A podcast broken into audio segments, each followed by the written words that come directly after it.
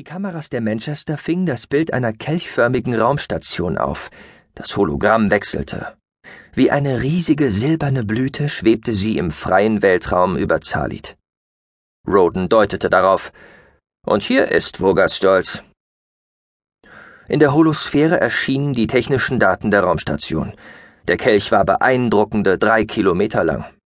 An der Basis maß er etwas über 200 Meter und verbreiterte sich bis zu dem oberen auskragenden Rand auf fast 1000 Meter.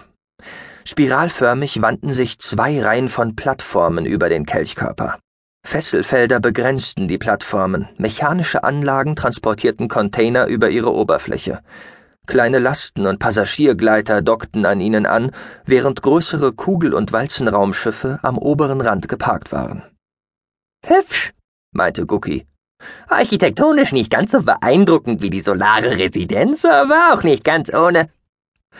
Telekinetisch erhob er sich in die Luft, schwebte zwei, drei Meter zur Seite und ließ sich in einen Sessel sinken. Und einen ordentlichen Verkehr haben die dort ebenfalls.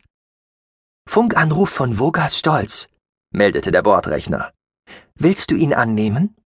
Ja. Roden richtete sich auf, ein echter Reflex. Auch wenn er kein Staatsmann mehr war, wollte er keinen schlechten Eindruck hinterlassen. In M13 hielt man die Etikette hoch.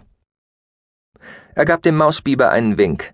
Ich werde deine Anwesenheit vorerst verschweigen, Guki. Je länger die Zalita im Unklaren darüber sind, dass wir einen Telepathen an Bord haben, desto besser ist das für uns.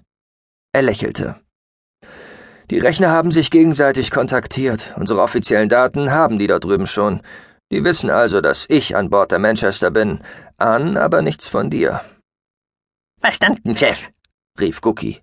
Mit einem leisen Plopp verschwand er. Roden wusste, dass der Mausbiber in einen kleinen Raum neben der Zentrale sprang. Von dort aus bekam er sehr gut mit, was in der Zentrale gesprochen und getan wurde. Roden öffnete die Funkverbindung. In der Holosphäre materialisierte das Bild eines finster dreinschauenden Mannes, der auf den ersten Blick als Terraner hätte durchgehen können. Er wirkte groß und robust, mit einer hohen Stirn, intensiven grünen Augen und kantigen Gesichtszügen. Sein Teint schimmerte in einem kräftigen Rotbraun, die bronzefarbenen Haare waren schulterlang. Er trug eine rot-schwarz gemaserte Uniform mit hochgestecktem, steifem Kragen. Das Rangabzeichen wies ihn als Dreimondträger aus. Willkommen im Voga-System, sagte der Offizier mit kühler Stimme. Ich bin Kerman, Kommandant von Vogas Stolz. Dass der Kommandant den Kontakt aufnahm, bewies, dass man in der Station bereits von Roden wusste. Trotzdem gab der Terraner eine höfliche Antwort, wie es sich gehörte. Ich grüße dich, Dreimondträger Kerman. Mein Name ist Perry Roden. Ich bin im Auftrag des terranischen Residenten hier, um an der Konferenz teilzunehmen, zu der der Zahlt eingeladen hat. Eine scharfe Falte grub sich oberhalb von Kermans Nasenwurzel in die Stirn ein. Ich musste mich mit meinen eigenen Augen versichern, ob sich hinter der Kennung dieses Spielzeugs tatsächlich Perry Roden verbirgt. Dein Erscheinen sorgt für Irritationen. Haben wir doch Reginald Bull erwartet, den terranischen Residenten ad interim. Reginald Bull ist leider verhindert, sagte Perry Roden ruhig. Dringende Geschäfte ließen es nicht zu, der Einladung zu folgen. Aus diesem Grund hat mich der Resident gebeten, meinen Urlaub zu unterbrechen und an seiner Stelle an der Konferenz teilzunehmen. Er hat mich hierzu mit allen notwendigen diplomatischen Kompetenzen ausgestattet. Ich habe sie der Funkkennung der Manchester beigefügt. Das ist mir aufgefallen, sagte der Dreimondträger steif. Zudem hat der Resident deine Stellvertretung bereits vor Tagen angekündigt. Allerdings sind wir bis heute von einem der schwer verständlichen terranischen Scherze ausgegangen. Ich hoffe, dass der Zahlt Verständnis für den terranischen Residenten aufbringen wird, sagte Roden diplomatisch.